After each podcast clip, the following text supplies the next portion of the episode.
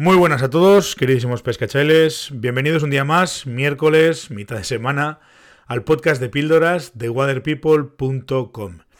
Hace unos días, en Facebook, el amigo Carlos Bovela nos planteaba un reto de lanzado que tenía que ver con una portería, una posición de lanzado y una serie de condicionantes eh, particulares en una situación, me imagino que real, de pesca, lo que pasa que, bueno, de alguna manera recreada, pues como digo, en la campa de lanzado. El reto consistía en que nosotros teníamos una caña, estábamos en una posición de lanzado, detrás nuestra, el hablado de una portería, entiendo que es un obstáculo, eh, eh, de dos metros de altura más o menos, detrás nuestra, y digamos que ese obstáculo está a unos tres metros de nosotros.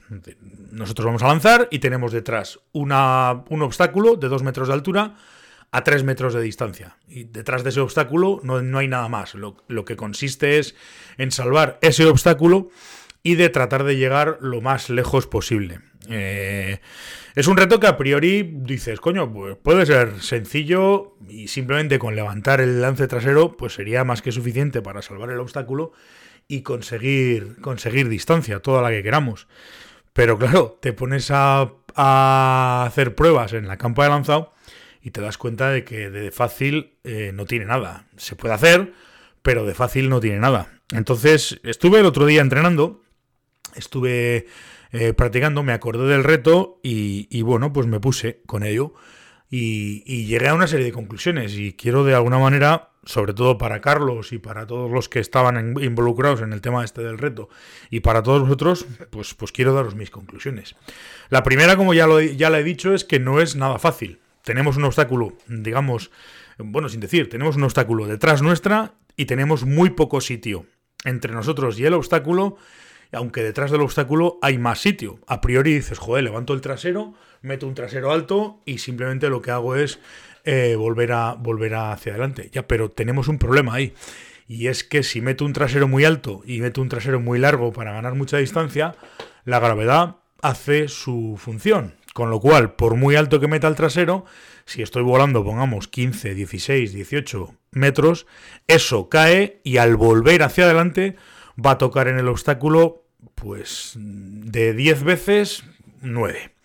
Con lo cual, el primer hándicap es que o meto muchísima velocidad y no le dejo que caiga a la línea eh, atrás, o, o no voy a poder superar el obstáculo. Con lo cual, pues eso, el primer reto técnico está aquí. Mucha, muchísima, muchísima velocidad de línea o, en su defecto, poco, poca línea volada. Con lo cual, pues si vuelo poca línea voy a conseguir poca distancia. Ese es el primer problema. Y, y, es un problema serio, porque dices, joder, pues, pues, pues, claro, necesitas un control del bucle trasero pues bastante más que enorme. Necesitas un control del bloque trasero total porque, porque como se te caiga un poquito más de lo que tiene que caerse, toca en el obstáculo al, ir hacia adelante y adiós. Por tanto, ya digo, mm, o metemos un trasero muy alto, muy tenso, muy rápido y con muchísima velocidad y no le dejamos conforme se extiende, automáticamente metemos el lance delantero para evitar que se nos caiga o, tenemos el, el tema montado. Claro, mm, para hacer eso necesitamos muchísima técnica y sobre todo un control de bucle y un control de línea absoluto. La otra solución, como digo, es volar mucha menos línea. Con lo cual, pues tengo más tiempo, tengo más, más posibilidades. No me importa que se me caiga un poco el trasero porque tampoco le doy demasiado tiempo, porque tengo. Eh, no vuelo tanta línea, con lo cual, pues, pues no cae tanto, entre que se estira, no se estira y demás. Pero claro, eso hace que yo adelante, pues, tenga que disparar y no voy a conseguir grandes distancias.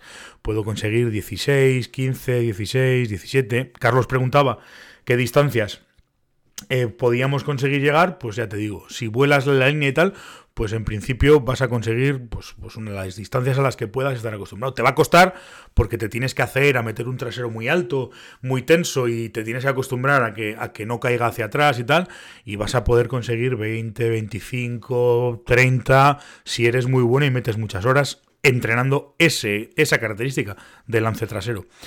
Eh, si vuelas poca línea vas a poder conseguir poca distancia, con lo cual pues, pues no ha lugar. se me ocurrió hacer otra prueba. Digo, joder, si no puedo meter un trasero muy alto y no puedo meter un trasero muy, muy, muy tenso y tal, o por lo menos tengo dificultades, vamos a hacer otra cosa. Me doy, me pongo de espaldas al agua y lo que hago es en el delantero siempre voy a tener mucha más precisión, mucho más control, porque es mucho más natural. Con lo cual, hago el delantero por encima del obstáculo y, el y en el trasero tengo tiempo, tengo, tengo un montón de, posiciones. Entonces, ¿qué es lo que hago? Lanzar hacia atrás. Meto el delantero, que es el que yo controlo, y lo veo que va por encima de la portería, pum, meto uno, meto dos, y ¡buah! disparo línea atrás. Disparo línea atrás y entonces pues puedo conseguir también distancia. Más o menos la misma. De manera más cómoda que meter ese trasero muy alto, mm, pescando hacia atrás voy a conseguir, mm, pues eso, los mismos, depende de lo que más o menos esté acostumbrado a hacer, 22, 23, 25, vamos a andar por ahí. Eh, claro, si hablamos de, pescar con una, con una caña, con un, con un, bajo largo, tres aparejos, pues un par de, de, blobs o lo que sea, lo que vayamos a poner, dos, un, un, par de streamers o tal, la cosa se complica ya muchísimo más. Pero en principio, yo las pruebas que hice, pues eso, lanzando hacia atrás 22, 25, más o menos es una cosa normal.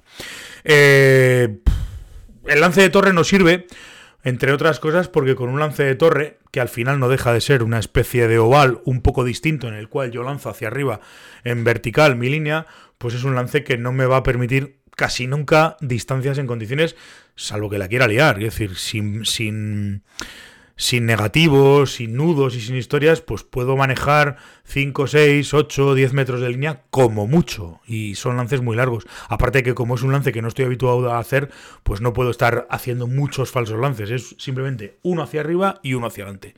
Y puedo conseguir, ya digo, pues, pues 8, 10, 12 metros, con lo cual es un lance que no tiene mucho sentido utilizar.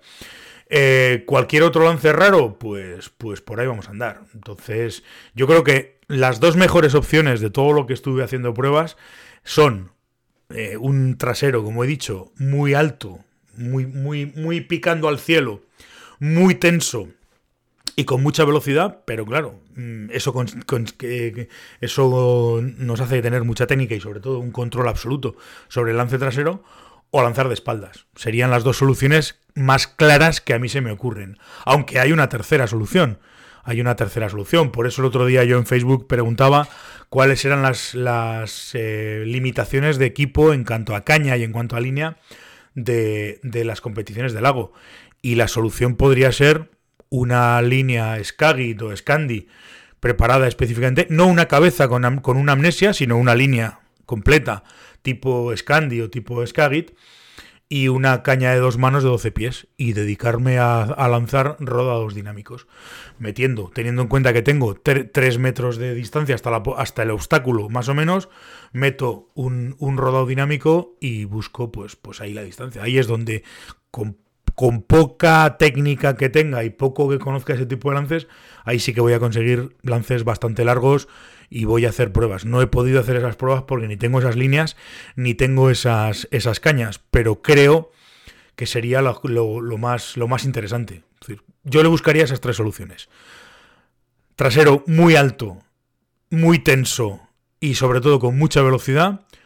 Lanzar de espaldas o con una caña de dos manos o switch de 12 pies de alto y una línea para, para lances eh, Scandi, Skagit y tal, o micro Scandi, micro Skagit, meterle rodados dinámicos. Esas serían las tres soluciones.